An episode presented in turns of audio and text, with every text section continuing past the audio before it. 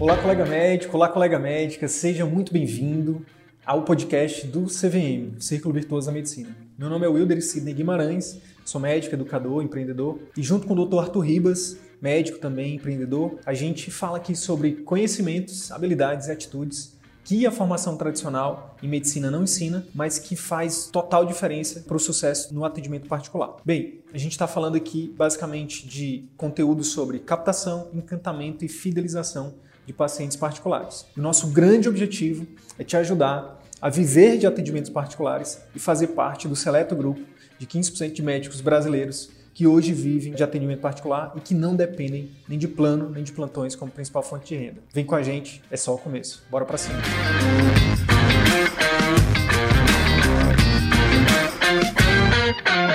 Daniel Coriolano, bem-vindo ao CVM. Eu sou Wilder Sidney, eu sou médico, educador, tenho me definido cada vez mais como educador, empreendo também aqui no digital, já empreendi no físico também, mas enfim, e hoje a gente tem é, aí como propósito de vida né, e de trabalho ajudar médicos a viverem de atendimentos particulares, né, como principal fonte de renda. E aí largar plano, largar plantão, largar tudo aquilo que todos aqueles trabalhos que muitas vezes a gente vai no automático, vai porque muitas vezes é, disseram para a gente que era o único caminho e a gente está aqui para dizer que não é esse o único caminho. Existem, existem vários caminhos, né? E nem, não necessariamente um é mais certo do que o outro.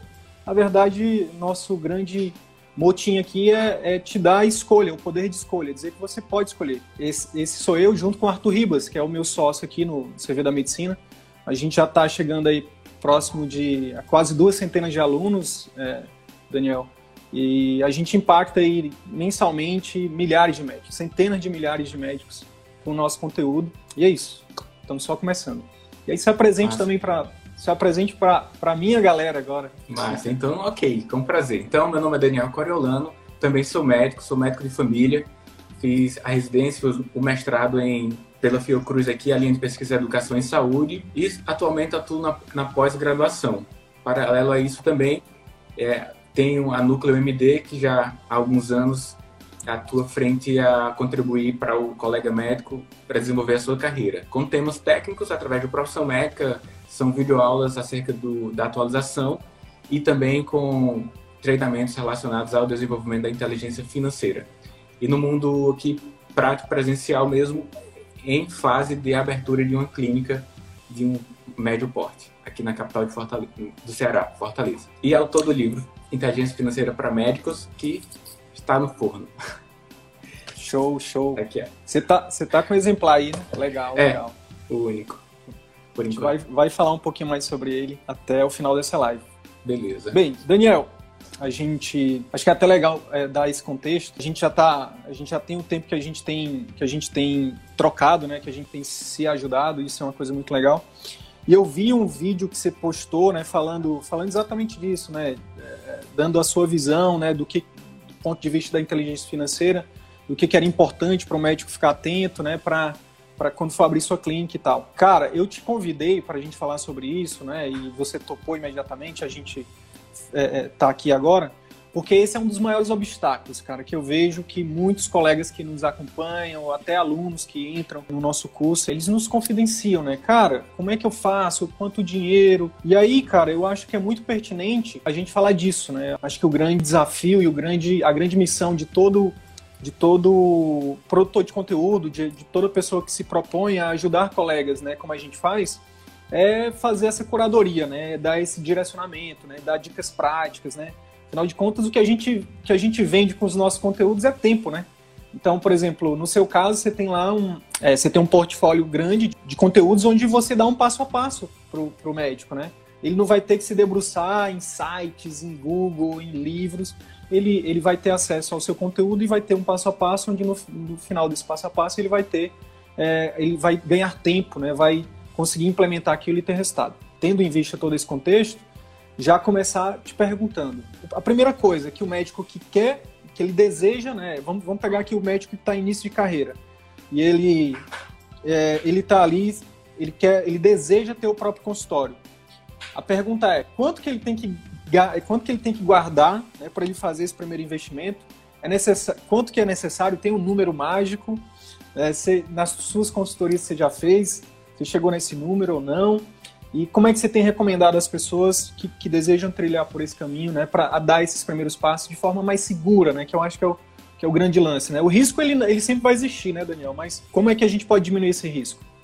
É, ótima pergunta. Dentro desse contexto de trilhar esse, esse dar esse mais, mais espaço de carreira, né? Abrir um consultório ou fazer outra medida para atuar no setor privado, atendimentos particulares. Então, são, são várias as possibilidades, então, são vários os contextos e os aportes necessários, o volume necessário. Mas eu defendo uma estruturação de carreira e vida, e isso inclui o planejamento. Essa estruturação, meio que, que uma fórmula para que cada contexto possa inserir os seus ingredientes disponíveis. Então, eu vejo que é preciso que a gente tenha um, um bom primeiro passo, que é acumular uma reserva financeira que alguns chamam de reserva de emergência. Essa reserva de emergência te dá margem a não ficar desesperado, a não queimar bens em uma eventual situação de baixa no, nos recursos que chegam até você, nas suas receitas.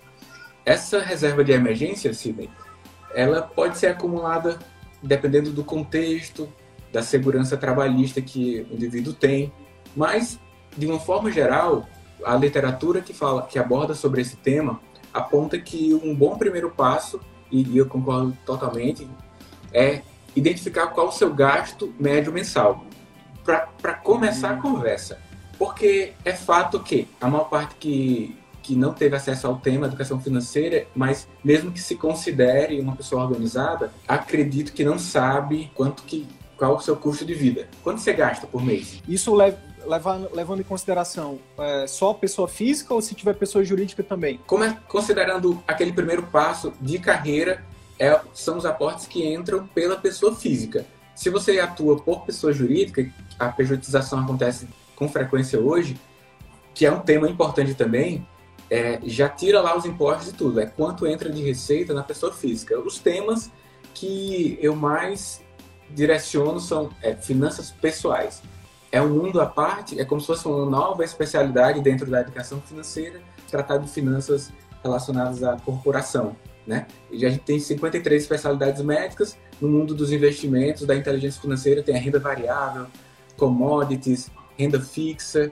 organização financeira de organizações, de empresas, né? Mas do ponto de vista da organização pessoal, primeiro esse fluxo direcionado de quanto você recebe, qual a sua receita e qual o seu custo mensal para começar a história. Diante de, desse número, é preciso ter meses de segurança. Então, é um valor interessante ter pelo menos seis meses do seu custo médio mensal. Ou seja, pega esse número que você gasta a cada mês com o seu custo, multiplica por seis, essa é a sua reserva. Para algumas pessoas, elas ficaram mais confortáveis com oito meses, com dez, outras com três, porque são carteira assinada e tem seguro-desemprego. Então, essas variáveis cada um pode analisar. É importante que as pessoas tenham autonomia nas suas decisões financeiras, diga-se de passagem. Você vai ouvir muitas recomendações, mas você que tem que fazer as decisões precisas. Essa ideia geral é uma estruturação igual a gente aprende a nossa estruturação. Mas da mesma forma que a gente tem na medicina, ó, isso não tem no livro, isso não tem no livro. Não é? Não é assim que acontece?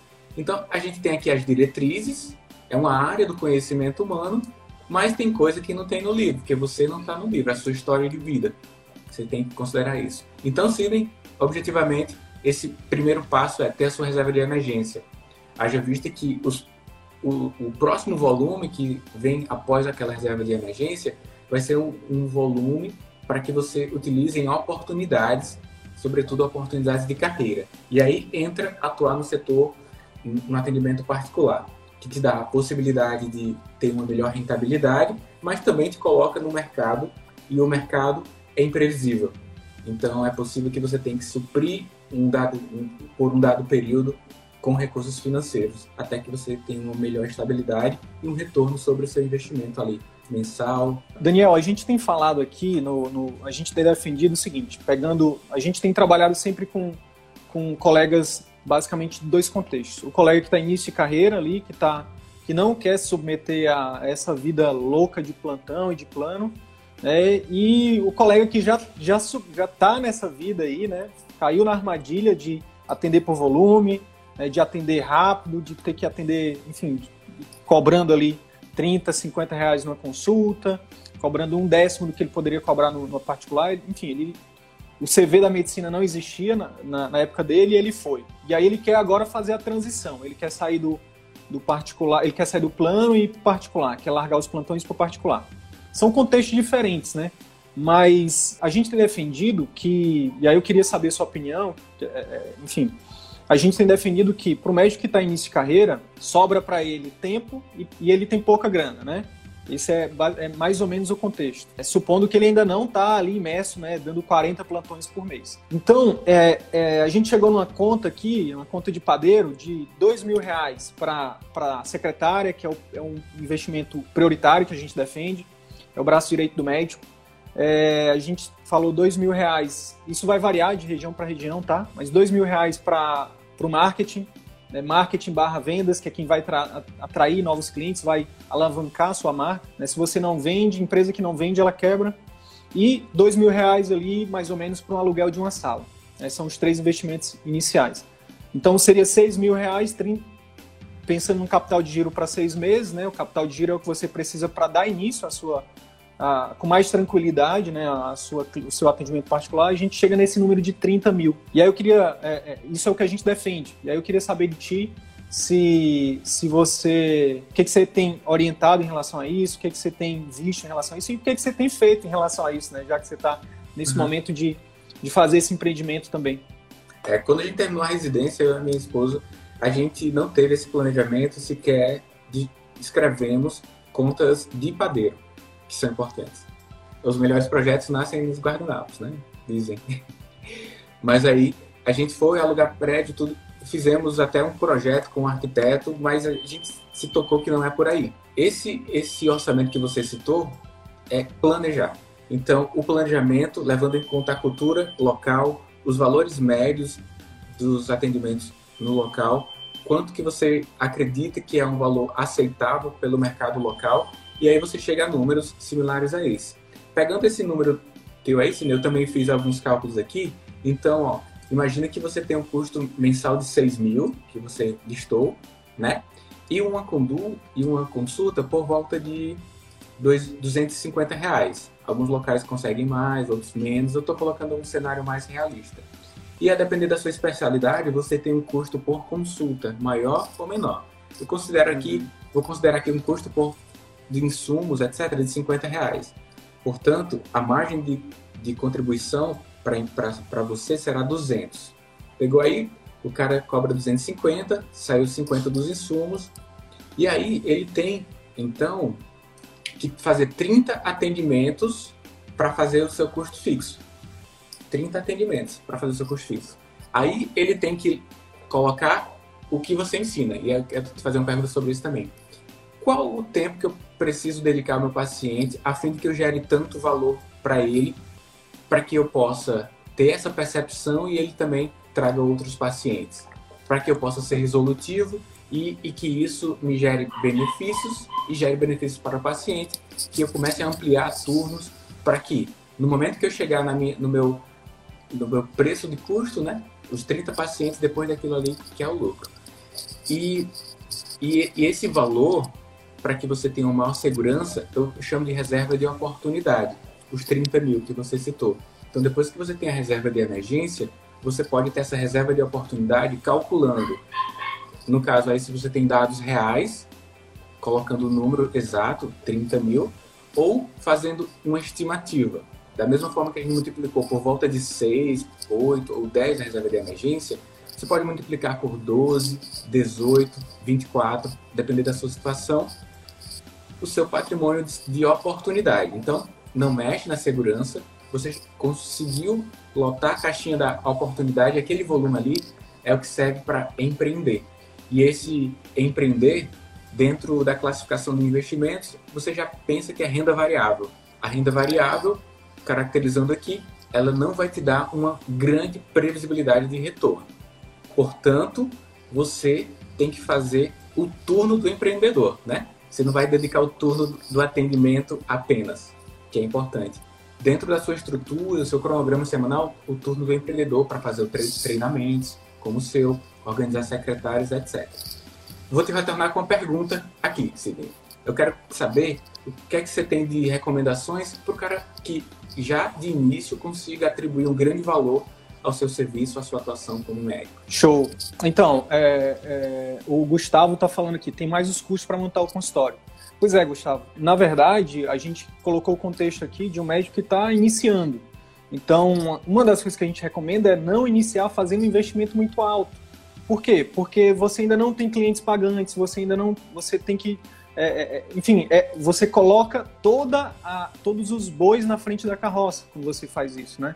Agora, se você, no caso, é um, é um especialista que depende de procedimentos, é, ah, eu preciso montar porque eu vou fazer procedimentos, vou fazer exames.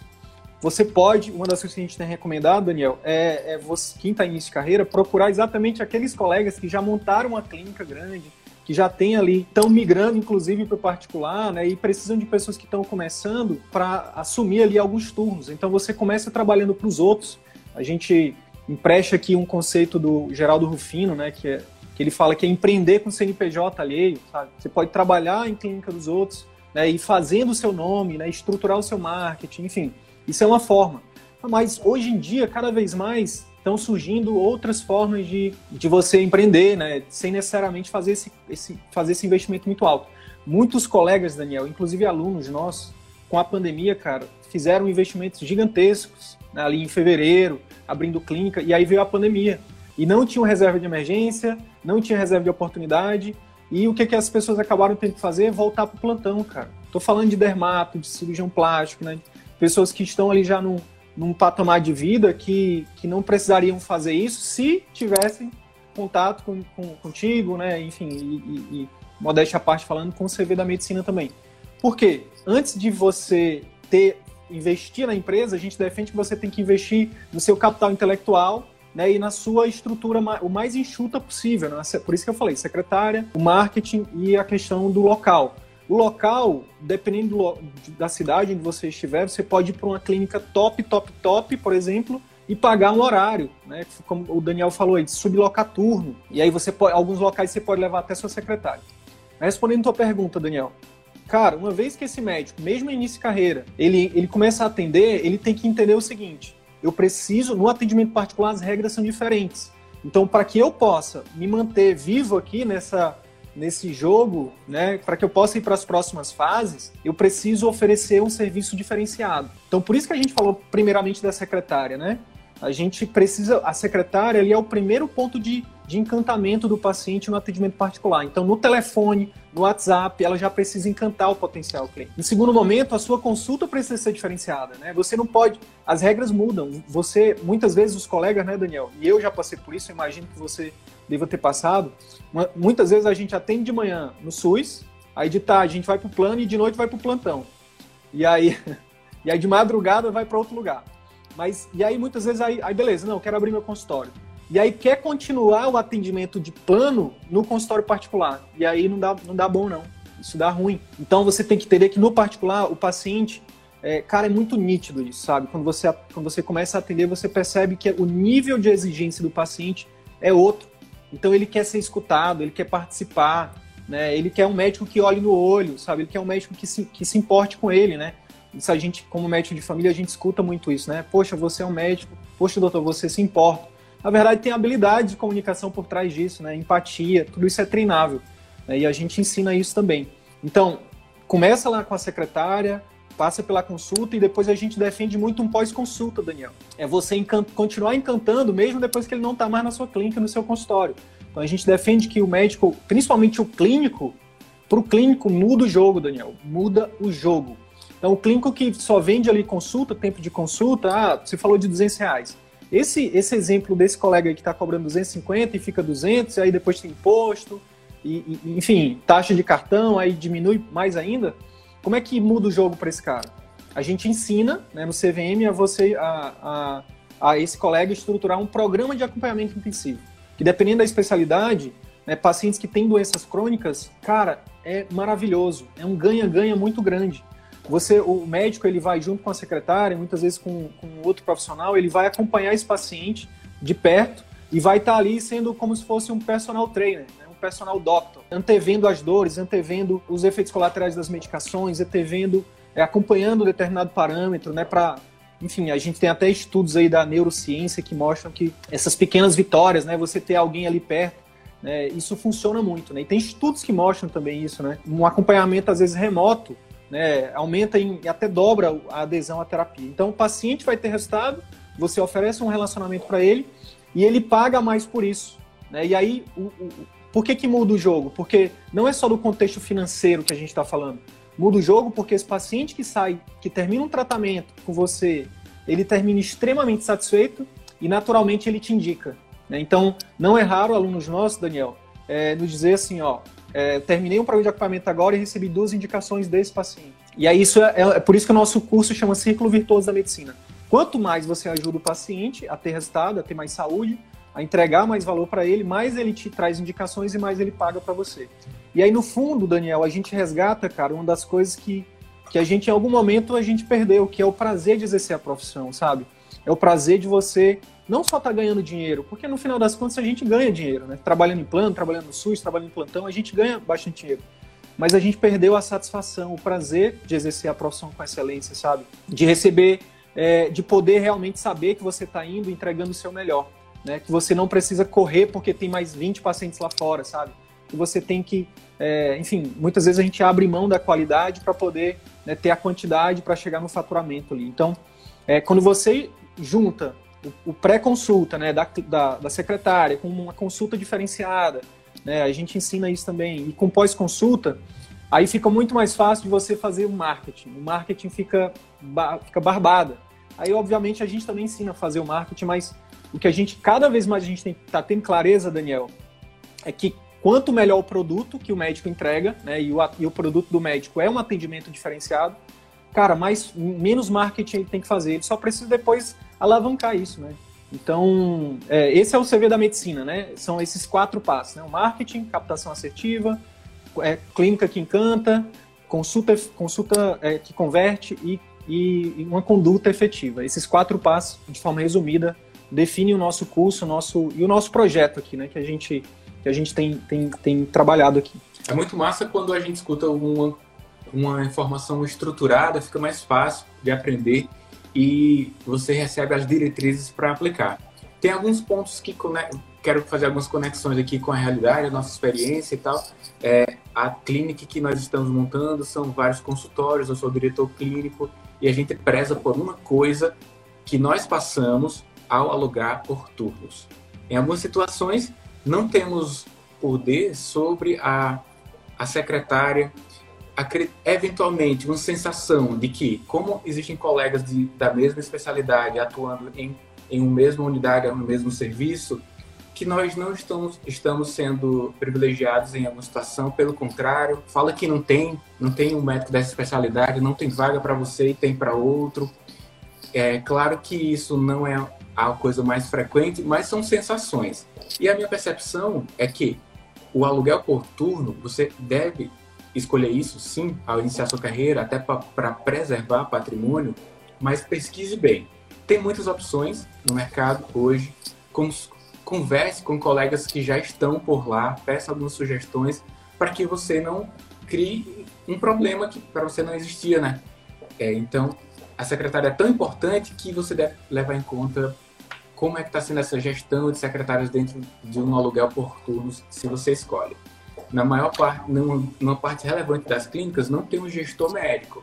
No nosso caso, a gente optou por ter, no caso sou eu, e eu não vou atender na nossa clínica. Eu não vou atender para que eu não divida o meu foco entre paci meus pacientes e os outros clientes que são os colegas médicos. Outro ponto é que nós não estamos no ramo de aluguel por turnos. Se algum colega nos procurar, eles não, não, não, não é a primeira pergunta. Segunda de manhã, tá livre? Não, não é essa a primeira pergunta. É assim, você tem interesse de, de atuar aqui? Beleza, eu te mostro. É assim o nosso projeto. É, a cultura da empresa tenderá a ser formada com essas diretrizes. Faz sentido para você? Faz. Pronto, então você vai se integrar, integrar ao time que está alinhado com essa cultura aqui. E aí, o meu trabalho é deixar os pacientes com a melhor experiência lá, ter controle sobre a qualidade de secretárias e proporcionar treinamento contínuo para os profissionais que estão dentro da clínica. Existe provavelmente outras que atuam assim, mas só que o médico noviço que vai entrar no mercado, ele nem sabe dessa variável, né? Passa a saber ah. agora com esses comentários, porque é, é uma barreira, é um teto para você crescer o serviço. Você pode ser o melhor de todos, mas o paciente vai ter várias barreiras para chegar até você. São as vagas, a qualidade, velocidade do atendimento, os canais de atendimento. E aí, quando a minha esposa passou em um dado momento a dar o seu próprio WhatsApp, aumentou a quantidade de pacientes, porque ela dava agilidade, nas, ela mesma, marcando, utilizando ferramentas como prontuário eletrônico, que o paciente diz, oh, eu quero tal dia, pronto, clica rapidinho lá e tem esse controle. Essa autonomia, ao meu ver, gera até uma aproximação com o paciente. O que, é que você acha disso? Desse, no primeiro momento, em virtude de não ter um volume de recurso, já fazer esse... não ter intermediário, você mesmo. Show. Cara, a, a gente sempre fala assim, ó, não existe, não existe verdade absoluta, mas existem fundamentos, né? Não existem regras, né? Não tem nada escrito numa pedra, mas existem fundamentos. E o fundamento de, do encantamento do paciente é que, que realmente ele, ele sinta né, esse, esse acolhimento diferenciado. Então, se você realmente for atender em algum local de terceiros, você vai alugar um local lá e a secretária for aquela, aquela pessoa que, que, enfim, você percebe que ela não queria estar ali, isso desencanta muito, né? Eu, é, eu passei por uma experiência recente com um dos nossos alunos, que a gente, que a gente acompanha de perto, né? A gente tem uma mentoria que a gente acompanha esses alunos. E por, cara, é, é, é, até um exemplo de que marketing de conteúdo funciona, porque a gente a gente a gente está tão próximo dele que a gente não, a gente precisa ir com ele. Ele nem é do nosso estado, né? E aí vamos marcar uma, uma consulta pro avô da minha esposa. Cara, a gente mandou uma pergunta, a minha esposa mandou e depois me printou e me mandou assim. Ela perguntava: "Oi, eu queria marcar uma consulta com o doutor". Aí ela: "Pois não, para quando você quer?". Aí ela: "Ah, eu queria para quando que tem?". Aí ela: "Para amanhã". Aí, quanto, aí a minha esposa, quanto custa ela? 300. sabe? Tipo. Monoss... Cara crachá. Cara crachá, sabe? Monossilábica. Aí depois deixou minha esposa o dia inteiro no vácuo, foi responder depois. E aí imediatamente eu mandei o print para ele e falei: "Cara, você tá perdendo dinheiro. Você tá perdendo, não é pouco não, é muito dinheiro que você tá perdendo. Realmente, se você for trabalhar num local onde você não tiver autonomia de levar seu secretário para o seu paciente ser atendido, pode ser uma furada, pode ser uma furada. Mas exatamente isso que você falou, Daniel. Tem que procurar direitinho os locais, tem que avaliar custo-benefício, tem que botar os prós e contras, porque muitas vezes a gente está falando. O fundamento é autonomia. É, e o outro fundamento é começa pequeno. Mas se você vai para um local onde você vai ter que escolher entre autonomia e começar pequeno, cara, eu escolheria pela autonomia e faria um esforço, nem que eu tivesse que pagar um plantão a mais, sabe? Um. A gente está falando de 6 mil reais aqui para você ter o básico do básico. Mas é, vamos supor que você, sei lá, vamos falar de 10 mil para você ter uma coisa mais estruturada. 10 mil hoje em dia você, sei lá, dá dois plantões por, por semana, por algum tempo. A gente está falando de seis meses. É o tempo de você fazer o negócio girar. Então, muitas vezes a gente passa 30 anos pagando um apartamento, a gente paga 3. Muitas vezes a gente paga compra um carro importado, que a gente paga 3 também. Então, a gente está falando do seu negócio. Do negócio, o atendi... a gente deixa muito claro também, Daniel, que empreender, né, de ter o seu consultório, o seu atendimento particular, a sua clínica, cara, é um investimento. É algo que você coloca agora, no primeiro ano você coloca dinheiro, né? Não, não se enganem, o primeiro ano é de investimento, a gente não tem retorno no primeiro ano. Então é algo que vai te dar um retorno pro resto da vida, então vale a pena. É isso. Se você tiver que escolher entre autonomia e começar pequeno, escolhe pela autonomia, porque isso é o que vai encantar o seu paciente e esse, esse, esse primeiro paciente vai gerar o boca a boca positivo, que é o marketing mais poderoso possível, e aí isso vai, vai trazendo mais pacientes e o seu círculo virtuoso tende a crescer. É. Tem algumas especialidades, sim, que eu, lembrando aqui, né, que elas exigem mais. Por exemplo, oftalmo vai precisar de alguns equipamentos, né? O investimento vai ser maior. Então, o que a gente está falando aqui são diretrizes gerais, mas que são aplicáveis guardando as devidas proporções para uma especialidade ou outra.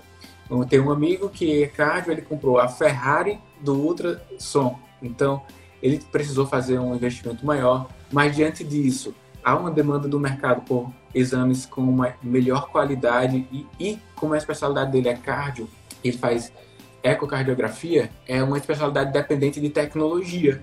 Então, é preciso um planejamento também quanto à troca de equipamentos, manutenção, né? Porque Sim. você pode dizer, ah, minha consulta eu não gasto não, esses 50, não, mas você, você já vai pensando no longo prazo, as pequenas coisas para manutenção, etc. E isso tem tudo a ver, inteligência financeira, mas à medida que o tempo vai passando, como você citou, um número por volta dos 12 meses, é, as recompensas também financeiras acontecerão para é, a gente a gente tem vivido, Daniel, um, um, a gente tem a gente está numa transição. Não sei se, se todo mundo já, já parou para pensar nisso, se você concorda. A gente está num momento, numa transição onde a gente está saindo da época da propriedade para a época do acesso. Então, por exemplo, na época, na geração passada, o sonho de consumo era ter uma casa própria. A nossa geração já, já mudou isso. A gente, a gente prefere ter acesso aos melhores hotéis do mundo né, e, e viajar. A gente prefere a, a, a, a liberdade geográfica. Né? A gente, nos nossos pais, o sonho de consumo era ter um carro próprio. Hoje em dia, eu, a maioria do, do, das pessoas tem também buscado experiências, né? Então, eu até sempre conto uma história é, que, quando eu dou esse exemplo, eu fui recentemente nos Estados Unidos com a minha família e a gente alugou um Volvo lá. Um carro que eu nem sabia que existia, cara. Tipo um Transformer, sabe? Tipo, ele faz tudo uhum. sozinho. Cara, com uma semana que a gente tava com esse carro, eu tava enjoado desse carro. Eu não aguentava mais, porque o carro tinha tanta coisa, cara, que, sabe, que eu fiquei com saudade do nosso Civiczinho aqui sabe? Então, eu virei para minha esposa e falei, tá vendo como a felicidade não tá nas coisas, a felicidade tá nas experiências. Já pensou se eu tivesse comprado esse carro? Um carro que custa, sei lá, 150 mil, eu ia vender ele por, por 50, ia perder 100, né, ia, enfim. Então, é, uma das coisas que a gente tem que levar em consideração é isso, principalmente quem tá na, na, gera, na nossa geração, né, que tipo, a gente vai viver 60 anos. Será que a gente, a gente precisa passar 30 anos pagando três apartamentos, sendo que a gente e para isso a gente vai ter que abrir mão de, de, desses 30 anos do nosso tempo, da nossa saúde, do nosso, dos nossos relacionamentos. Então acho que essa é uma reflexão que a gente traz muito aqui também no CVM, sabe? E eu queria te ouvir em relação a isso também, Daniel. É isso é, eu, eu, sei, eu sei que você está tendo muito contato com médicos em relação a isso. Já fez vários meetings em inteligência financeira aí. Inclusive eu quero participar de um, porque Fortaleza é, para quem não sabe, o Daniel é de Fortaleza. Fortaleza é um lugar maravilhoso, né? Então é, espero participar num, num, dos próximos. Então, eu queria saber se tu valida isso com os colegas que você tem ajudado, né? enfim, tua opinião sobre isso também. É, qualidade de vida e atuação médica. isso tem tudo a ver com inteligência financeira. A gente vai, à medida que decidimos ter o planejamento, é, é algo cirúrgico, que eu tenho falado. Quando você vai fazer uma sutura, algo simples aqui, você não faz a sepsia, higienização e você vai por planos para não a, fazer lesão em, em, estruturas circunvizinhas. Depois você utiliza o fio necessário. Não, passo a passo. Então, o planejamento de vida e carreira é um passo a passo também, começando com escrever os seus planos para curto, médio e longo prazo, acumular um, uma reserva de emergência. E, e, não é que ao final disso tudo vai ficar bom, não. É que no, no percurso já vai ficar bom. Imagina você saber, uma, você ter previsibilidade de quantos plantões você vai dar durante esse mês, não ter que ficar com o WhatsApp aberto, escrito assim, eu pego, e alguém dizendo, pessoal, não vou poder ir pro plantão, quem pega? Aí você já clica lá. Tem gente que faz isso, viu? O boa, mal, boa, boa. O cara mal termina de digitar lá que hoje já tá clicando que recebe plantão. Você ter previsibilidade de trabalho e com isso você pode contratar uma academia num horário determinado, que você tem previsibilidade de poder acordar no outro dia inteiro e não no pós-plantão, ou mesmo que atue apenas no serviço ambulatorial, você tem previsibilidade de ter uma rotina de alimentação. Então, essas conquistas acontecem, já acontecem na primeira semana que você começa a planejar. Aí depois que você tem a reserva de emergência, você não se submete a situações em que a medicina não poderá ser exercida como você imaginou. E aí, essas você vai conquistando, conquistando as coisas. E isso aí, a qualidade de vida, essas sensações, essas experiências, palavra que você utilizou com o carro, elas já vão te deixando melhor, o paciente vai receber melhor assistência. Então, quando você tem rigor no seu consumo, planejamento e também dedica um, uma parte do seu recurso para que ele trabalhe por você, ou seja, invista esses três pontos, e aí isso aí vai ser de suma importância para a manutenção e evolução da sua qualidade de vida, e não só sua. Eu tenho falado, Sidney, que é quando você, pessoa, decide ser o herói da sua vida, você decide fazer a coisa, você cria um halo de influência tão grande. Primeiro você tem que se salvar, né? Coloque suas máscaras. Depois você consegue influenciar. Então, se você tem um marido ou esposa, você consegue ter essa influência. Eles são sensibilizados. Os seus familiares da fam família ampliada são sensibilizados. A comunidade é sensibilizada, porque você passa a ter um consumo com mais consciência. Compra do produtor local. Então, você sua visão de consumo é outra quando você planeja vida e carreira. E essa, imagina isso acontecendo em uma comunidade, em uma comunidade médica. O quanto que a gente pode influenciar? Porque início de carreira eu ganho pouco. É uma falácia já, quem já leu aquele livro, Factfulness? Então, o Factfulness, né, que é aquela capa branca com a letra vermelha. Vamos, vamos ver, vamos trabalhar com dados. A maior parte dos recém-egressos dos cursos de graduação recebem, no máximo, R$ 3.500 até o sexto mês, até o, o, final do primeiro semestre, após concluir a sua graduação. O médico, 10 mil, entrando no programa Mais Médico, por exemplo. Fora os plantões extras. Então, o jovem médico, no primeiro semestre, quando termina, ele recebe um dos salários maiores do país. O que te dá a possibilidade de ter grandes ganhos por isso. Agora, se você no primeiro, no primeiro semestre mergulha no consumo, consome, e aí o mercado enxerga que você consegue pagar e magicamente o seu cartão de crédito aumenta, era, era 300 reais e aí ficou 3 mil, aí ficou 10, ficou 50 daqui a pouco, e aí você consome o crédito ou seja, você primeiro consumiu o valor presente, o valor do seu salário, depois passou a consumir o valor futuro, que é a previsão do que você vai ganhar, que é o crédito. E aí você começa a pagar parciais. E as parciais são atribuídas de juros, né? As parciais, o mínimo do cartão, ou então um dia de atraso. E aí é o balde furado que ninguém quer, que pega a tua riqueza e joga em outro local. Cara, Quero fazer uma e... pergunta. Diga. Pode, pode, pode fazer. Não, pode, pode comentar. Não, eu só queria, eu só queria, pra gente finalizar essa parte aí, de dizer que não é raro, tá? Ter colegas que, que mandam direct pra gente, né, quando a gente tá com inscrições abertas para o nosso curso, falando assim, poxa, adoro o conteúdo de vocês, não sei o quê, mas eu tô quebrado. É, eu, aí muitas, cara, na, é, na última turma eu conversei com uma, com uma colega que ela tem uma clínica, olha que interessante, de oftalmologia, uma clínica gigante, já tem é, referência, sabe, do ponto de vista da. De, já tem nome na cidade, do ponto de vista de competência, também uma das poucas que faz determinado procedimento. E assim, eu fico. Eu fico. É, é, é, é uma, é, uma, é uma surpresa. É uma, cada vez que eu, eu escuto essas histórias, que eu tenho contato com essas histórias, eu fico triste, cara.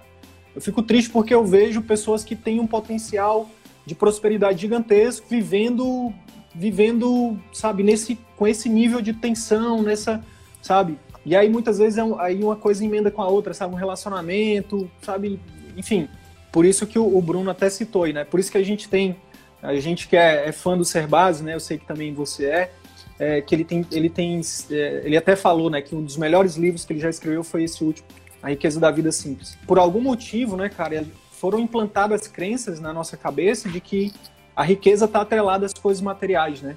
E aí a gente abre mão do que realmente, que hoje eu vejo que é mais rico do que, por exemplo, tempo, né? tempo para gente, né, para estudar, né? Cara, estudar para mim é uma das coisas mais que faz sentido, que dão sentido à minha vida.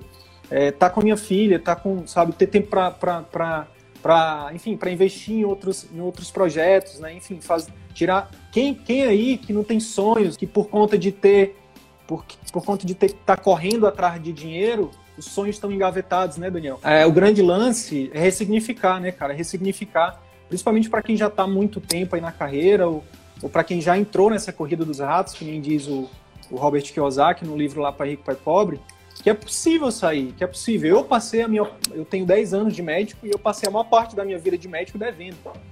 E nada, nada paga a sensação que eu tenho hoje de poder dizer não para essa galera do plantão, sabe? de poder dizer não para um concurso que me consumia, que consumia minha saúde mental. Eu pedi exoneração, Daniel, recentemente, de um, um dos concursos que eu tinha, né? Cara, nada paga isso. É, é libertador, sabe? Só para finalizar esse assunto, Daniel, eu queria que a gente, pensando de forma prática aí, tem outro, tem outro grupo de colegas que a gente ajuda muito aqui, Daniel, que são pessoas que já estão há um tempo, como essa colega, né, que é, que é um que representa esse grupo de colegas que já estão há muito tempo, já fizeram investimentos, mas que estão ali muitas vezes dependendo de plano, cara. E aí quando você está dependendo de plano de saúde, você tem que atender muito volume, a qualidade do atendimento cai, né? E você, no fundo, você não tem uma satisfação por o que você está fazendo e você vive na correria, né? Eles, esses colegas vivem abdicando ali, como eu falei, né? De, de tempo é, para si, né? Para se cuidar. A gente, as estatísticas mostram isso, né, cara? Que o médico vive menos e o, e o médico e a mulher médica vive, parece que vive menos ainda, né? Se eu não me engano, a última vez que eu vi um dado sobre isso, a mulher médica vive 20 anos a menos. Então, eu queria que você falasse um pouquinho, alguma dica prática que você possa dar para esse colega que quer, que tem ali um faturamento alto, mas proveniente de plano, e que acaba tendo é, é, é, a sua vida, o seu tempo atrelado a ter que trabalhar para poder gerar esse faturamento. Como é que ele faz para migrar para o particular? É, teria, como é que seria esse planejamento aí? Alguma dica hum. prática? Beleza, só um comentário aqui antes, Sidney. O cara que não tem dinheiro é o cara que tem que entrar, entendeu? Quem não tem é que tem que entrar mesmo. Porque vai passar a ter. E outro parênteses é, esse livro aí, ó, verde, tem um aqui também. A sua esposa é pediatra, né? Pediatra, pediatra. Pois é, acho tratar da pediatria aqui com a gente atrás. Mas é isso, Sidney. Eu gravei um episódio do Medcast falando sobre o médico, jovem médico, que é aquela pessoa que está nos primeiros 10 anos de carreira. Após o período desse, dessa década, eu vejo que há um, uma elevação do patamar, um posicionamento do mercado melhor após os 10 anos, e tem o médico sênior, que, que são as referências na área. Eu não estou falando referência de mercado, estou referência na área do ponto de vista é, cognitivo, de conhecimentos acerca do tema, o médico sênior. E normalmente o médico sênior, no momento que estamos hoje, ele estava numa situação em que, em dado momento, entrou no plano, é, pegou um grande, um grande volume do paciente, teve uma oportunidade de atuar no setor privado em, com certo conforto porque já estava acostumado no gás. A nossa situação hoje é que prezamos muito por tempo com a família, qualidade de vida. As demandas da medicina e das pessoas mudaram. Porque durante o atendimento médico, a pessoa busca coisas. Uma das coisas é atenção. Por quê? Como é que está o mundo dela fora? Ela não tem atenção, provavelmente, de, em algumas situações, né? Estou generalizando não porque o excesso de redes sociais em alguma situação. Então, há então, novas demandas do atendimento, que precisou ampliar o tempo de consulta também, e novas demandas da medicina em virtude do, da maior quantidade de coisas a fazer, tanto exames, tanto solicitações, quanto tecnologias dentro do nosso atendimento médico. Então, portanto, o tempo de consulta tem que ficar maior para você ficar melhor. E como você já, tá, já vem de décadas atuando com o plano e naquela rotina, se colocar você dizer assim, ó, você tem uma hora, você não sabe nem o que é que vai falar paciente. Porque você, você é acostumado a, a fazer 10 minutos de consulta, aí você vai fazer um detox.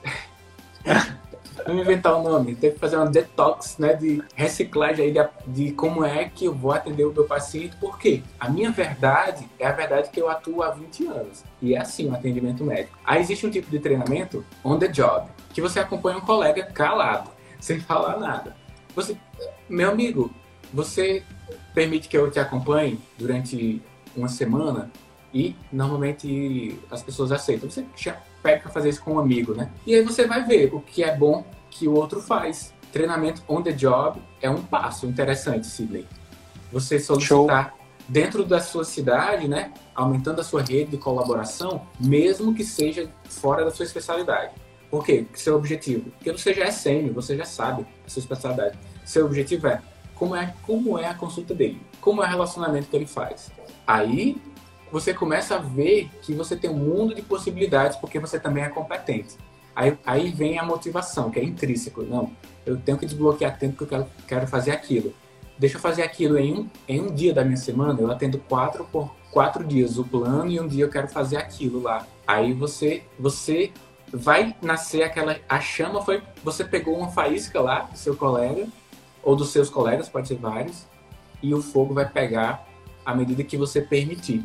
você vai gostar de fazer um trabalho melhor e você vai ser bem mais remunerado por isso. Pode ser até uma sugestão para tua galera, né? Show, acho que acho que, que a gente tem, tem caminhado para isso, né? A gente está criando uma comunidade, né? E é, o legal de uma comunidade de médicos é a gente poder trocar essas experiências, né? Eu, a Sim, gente? Me, me desculpe, mas deixa eu complementar aqui com mais uma possibilidade. No tratado de, de professores, a gente estuda maneiras né, de ensinar melhor. E uma delas, que pode ser aplicada aqui também, de uma forma adaptada, é a gravação de consulta. Então você não precisa estar dentro do atendimento.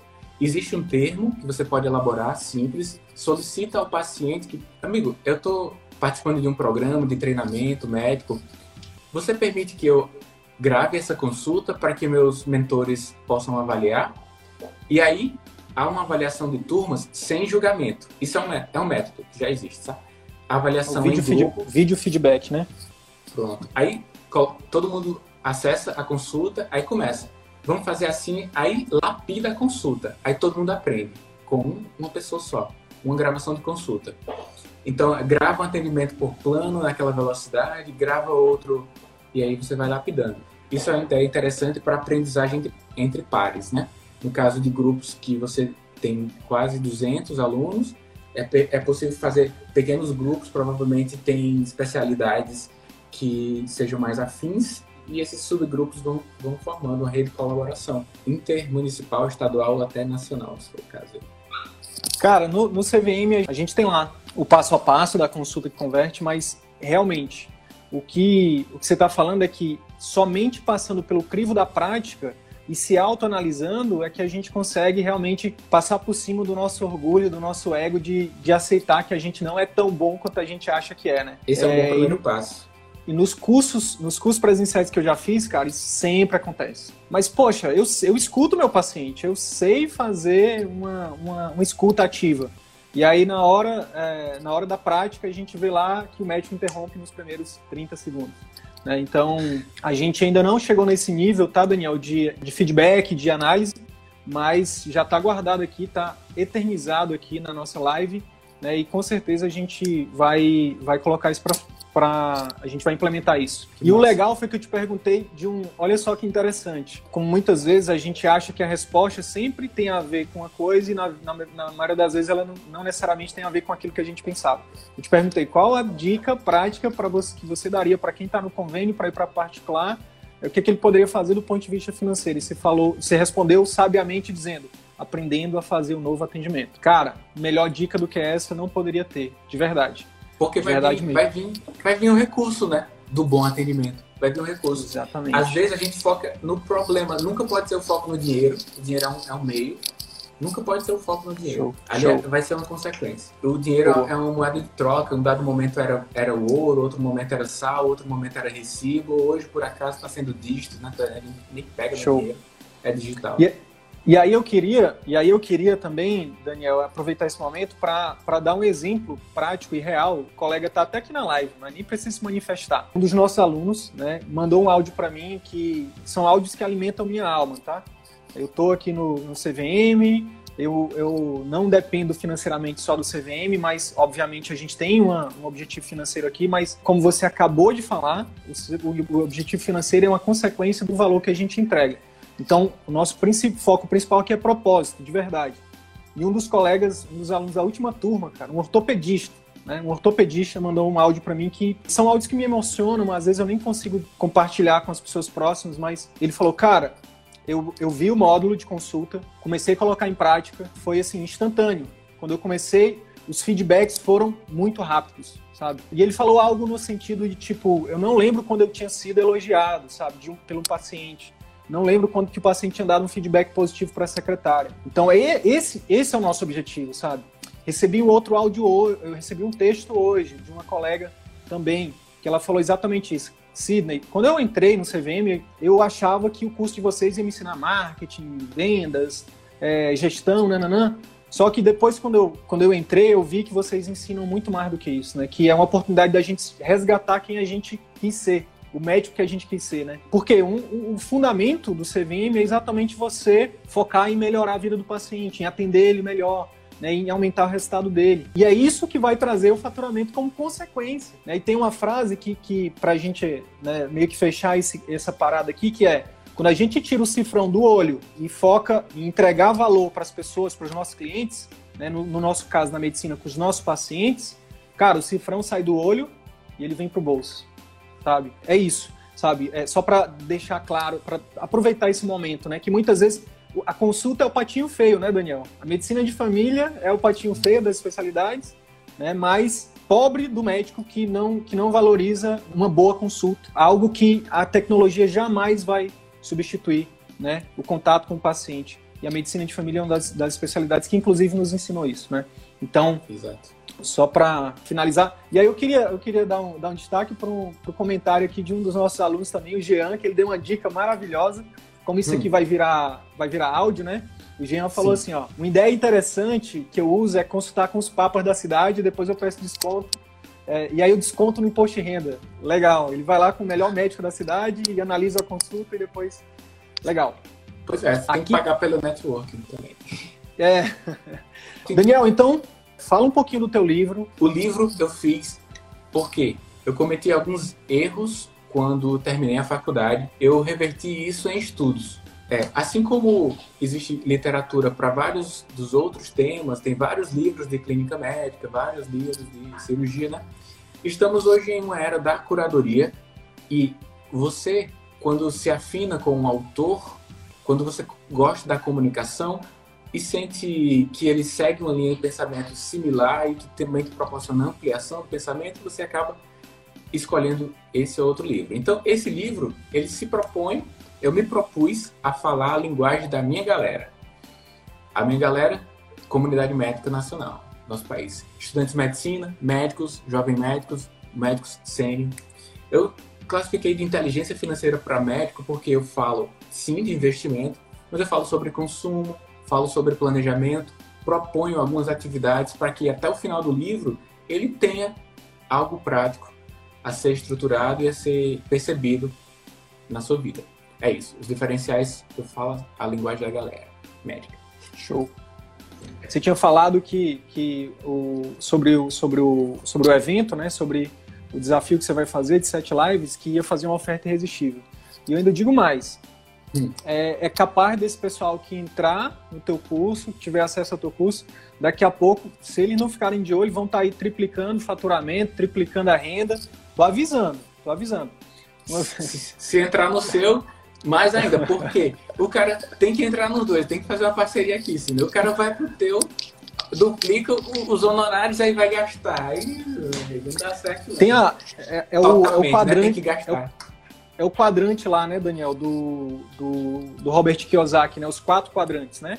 É, tem o quadrante do empregado, o quadrante do autônomo, o quadrante do empreendedor e o quadrante do investidor que acontece? No quadrante do, do, A maioria de nós está no quadrante do empregado.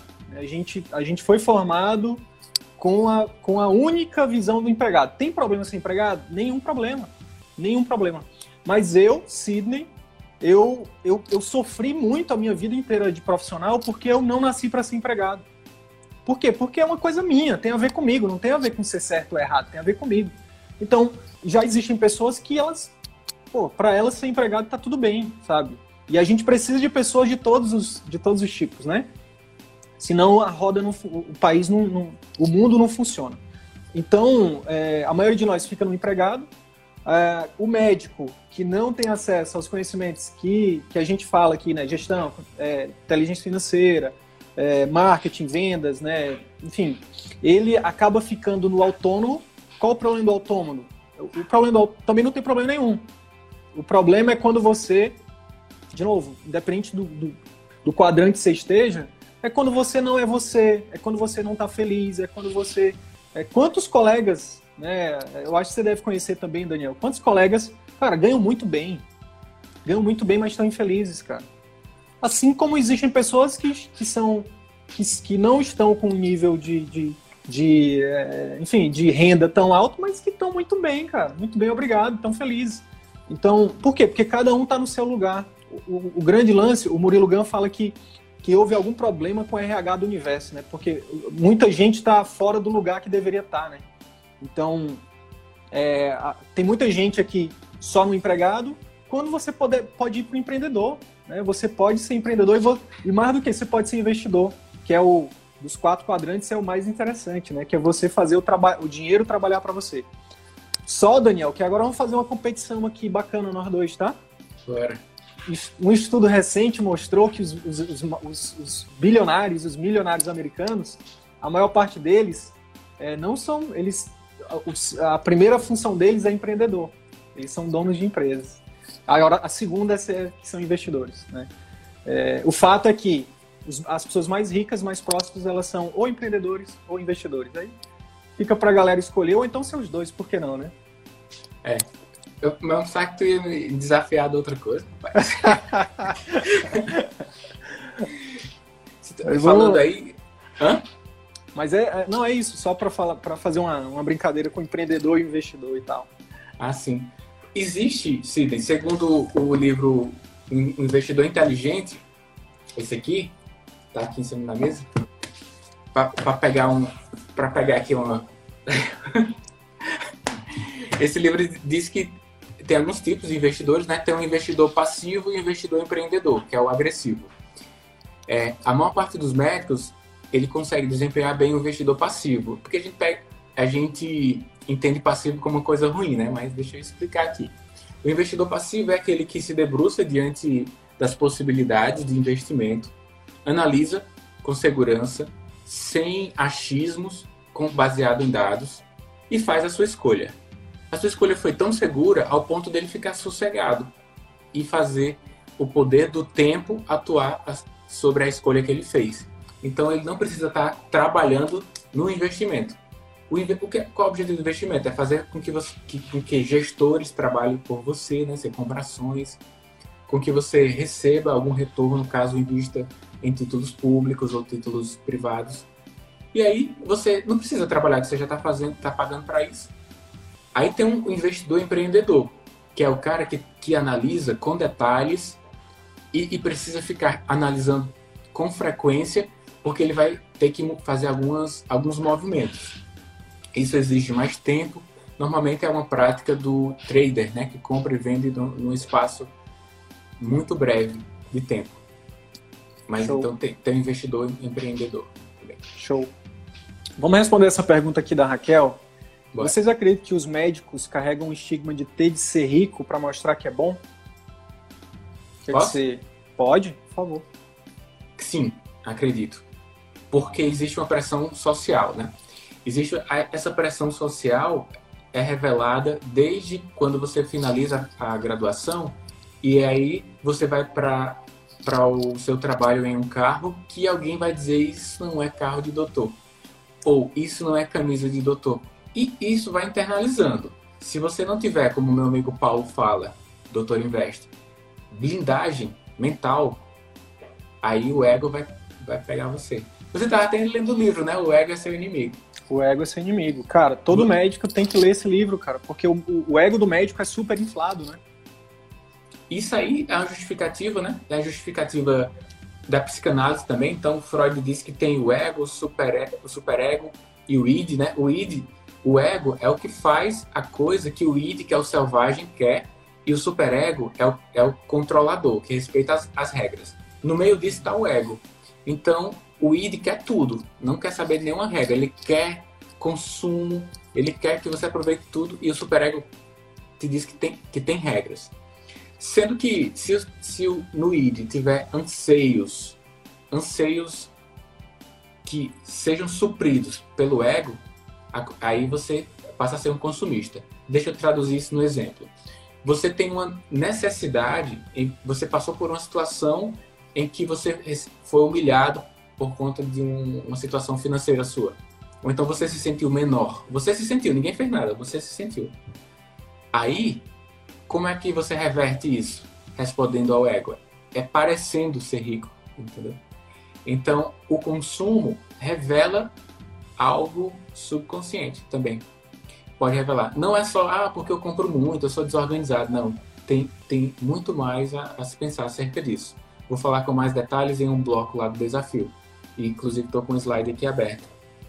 O, o, o, e aí é, é aquela coisa, né? Freud explica até isso. Show. Elementos é, do consumismo. E aí, e aí eu queria aproveitar, Daniel, para passar uma visão interessante, né? Sim. Que é, é a diferença entre visão de curto prazo e longo prazo. Se a gente, quando a gente vai estudar a biografia dos, dos, das pessoas de sucesso, né? não só médicos, mas são pessoas que não têm visão, não, que a visão dessas pessoas está no, está no longo prazo, né? É, a maioria, como você falou, a maioria de nós quer o, quer o consumo imediato, né? Então, eu prefiro financiar um bem, um carro super importado, para poder ter o carro logo, curto prazo, né? visão de curto prazo. Mesmo que eu pague três carros. e quando eu é. for vender, eu pague meio carro.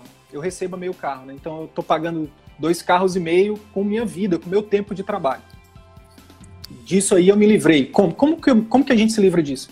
Focando no longo prazo, né? Focando no longo prazo. Como é que a gente foca no longo prazo?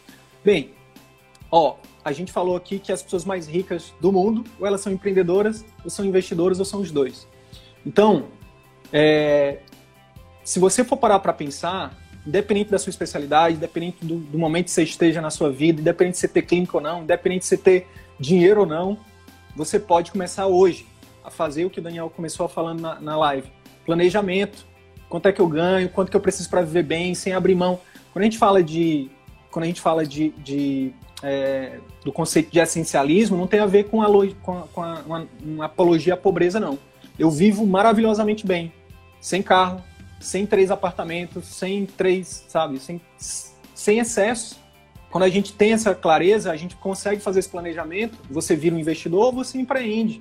Você faz o dinheiro trabalhar para você de forma íntegra. E aí tem que aí o grande lance também, né, Daniel? Tem que vencer uma série de barreiras, né? Será que ser rico, é, ser rico é ruim? Ganhar muito dinheiro é ruim? Sabe? Poxa, tá vendendo, a gente tá na pandemia, vocês estão vendendo? Não, eu tô na pandemia, eu tô ajudando a fazer do mundo um mundo melhor. Cara, ontem a gente terminou o, a turma 4, né? As lives, as lives exclusivas com os alunos da turma 4. Um dos alunos entrou no perrengue, cara. No perrengue, sabe? Tipo, ele entrou no, no maior dos perrengues. E ele terminou a pandemia agora. Terminou a pandemia, não, terminou o curso. Enfim, óbvio que a pandemia ainda tá rolando, mas ele tá, ele tá extremamente bem, cara. E aí, foi, e aí eu resgato aquilo que você falou brincando, tá, Daniel? Ele não tinha dinheiro, cara. Ele veio no direct, sabe? Veio no direct falar comigo e tudo mais. E eu falei, cara, é, não vou te dar desconto, porque, primeiro, porque o curso ele, ele, ele vale o que a gente está cobrando. E segundo, eu sei que você tem a grana. Você investiu numa clínica gigante, pô. Você tá me falando que tem uma clínica gigante, então você tem grana para investir na, num ativo maior do que a sua clínica, é o seu conhecimento. E aí ele foi e confiou na gente e o cara deu a volta por cima. Eu tô falando de dois, três meses, Daniel. É, por quê? Porque ele tava tão na, no perrengue, cara, que ele não tinha outra alternativa a não ser estudar, devorar o curso e aplicar. Então, é, é, e aí, obviamente, agora, ele, ele, uma das frases que ele falou ontem foi: Cara, eu nunca imaginei ter um faturamento que eu tô tendo, sabe? E a gente, tá, a gente não saiu da pandemia ainda. Então, faz, investir no negócio, né? E, e esse negócio, é, obviamente, você tem que estruturar isso. Não, é, não é de uma hora para outra, você precisa planejar, né, e aí finan as finanças pessoais entram como algo essencial. Então, recomendo o desafio lá do Daniel, recomendo o curso, recomendo o livro né? É, é uma das coisas que realmente muda a nossa vida. E aí, a partir do momento que você tem grana e você tem tranquilidade, você vai tranquilo. Né? E você vai investe, você tem um negócio, esse dinheiro volta e depois o segundo passo é você botar esse dinheiro para trabalhar para você, investindo em ações, seja lá em que for. Então, é, não é porque não é porque você já está um tempo na carreira que você não pode, não é porque você não importa, não importa onde você esteja, quem você seja. A gente tem histórias, Daniel, de, de, de alunas que são mães, entendeu? Que tinham, que tinham pavor de gravar vídeos, que não sabiam qual era a diferença de copy e tráfego, e que estão aí, cara, colhendo frutos de forma íntegra, né, ajudando as pessoas sendo muito bem remunerado, sendo muito bem remunerado. Então, tem muito a ver com a questão também de crenças, né, cara? E aí, no, no, aí eu queria também saber do, do teu ponto de vista, enquanto o pessoal manda outra pergunta aí, como é que tu tem abordado a questão da. Tu tem visto isso, cara, nas pessoas que tu ajuda, nos colegas e tal? É, que, que, uhum. que tem. A primeira coisa é a crença, tipo, de dinheiro faz mal, essas coisas? Sim. É, eu não, a gente não avança por muito tempo acerca desses temas, é mais, mais técnico, mas a, a, gente percebe nas conversas e uma frase que ficou assim marcada depois que houve o despertar comigo, eu comecei a perceber com nova visão, novo ouvido, é aquela pessoa é podre de rica. Olha, um termo negativo para falar uma coisa boa. Podre de rica. E, e, tem outros aí que eu não lembro aqui. Se alguém lembrar, um termo negativo que é falar que é com positivo, né? E, e você nem, nem sabe que está ali no seu subconsciente te influenciando de alguma forma, né? O cara é... E, e parecido com esse tem outros, né? E quando a gente vai atingindo aos poucos bons resultados, a gente vai vendo das possibilidades, né? Aquele médico que, como o exemplo que nós citamos, de, vai dedicar um turno por semana agora para um atendimento particular, aí começa a ver o resultado, aí amplia para dois, para três e consegue ter isso, né? Ao tempo que a gente consegue fornecer o que temos de melhor aos, aos pacientes, né? Eu sei que muitas pessoas, vamos considerar que é, nós, como membros da sociedade, não tem condições de pagar. Então, é, já fiz vários, inúmeros atendimentos sem cobrar nada. Né? Não está dizendo aqui que é um médico puramente atuando pelo dinheiro. A gente já revelou que o dinheiro é um meio. Mas você quer cumprir uma função também ampliada socialmente, que assim, você obtendo lucro, você já está contribuindo para o desenvolvimento econômico do país. O lucro como fator de desenvolvimento econômico. Mas se você quer ajudar pessoas de forma específica, ah, faz um turno lá por mês, por semana. Aquele paciente que está com dificuldade de pagar, não cobra de jeito nenhum e faz o trabalho da mesma forma que, que tem feito, né? Minha esposa pediatra faz com frequência. Outro dia a gente foi para um restaurante, ia dizer que não. E a gente viu que a garçonete estava tava grávida. E ela atendeu a gente tão bem que no final minha esposa disse, ó, eu vou acompanhar, vou fazer, vou acompanhar quando o bebê nascer, se você quiser, tá aqui. E aí já tem um ano o bebê, minha esposa faz acompanhamento dela, entendeu? Ela faz isso com frequência e que gorjeta, viu? Foi grande, né? show, show. É, aí Olha... de vez em quando ela dá uma onion rings pra gente, aí você já sabe onde foi, né? Ah, sei. Pô, maravilhoso, maravilhoso. É mais fácil um camelo passar pelo buraco de uma agulha que um rico ir para o, para o reino dos céus. Pois é, tem uma questão de interpretação aí, né? E a gente leva muito isso à, à, à ponta do, do lápis, né? A ferro e fogo. Temos que lutar contra os planos de saúde, cobrindo tudo, tudo mais ou menos, né? Enfim. É, a, gente não, a gente não é contra o plano, tá? Só deixar claro, tá, pessoal? A gente não é contra o plano a gente, é, a gente tem uma posição muito clara contra o, a desvalorização do trabalho médico, tá? A gente cita o plano porque é o que é mais comumente, mas isso vale para qualquer empregador. Né? A gente, como médico, a gente, a gente precisa se valorizar. A gente entrega um valor muito grande para o nosso paciente. A gente está falando da saúde, que é um bem, é um, um bem, minha nossa, intangível. Né? A gente está falando da vida, que é um bem intangível. Então, ninguém vai valorizar você. Né? Ninguém. Se você não se valorizar, ninguém vai te valorizar, tá? Então, a gente, a gente, nosso, nossa, nós não somos contra o plano nem contra o SUS, pelo contrário, a gente, nosso sonho, Daniel, já, eu não sei se eu já externei isso para ti, mas a gente, nossa missão é que o CVM, né, daqui a, sei lá, 10 anos não exista mais, cara, né?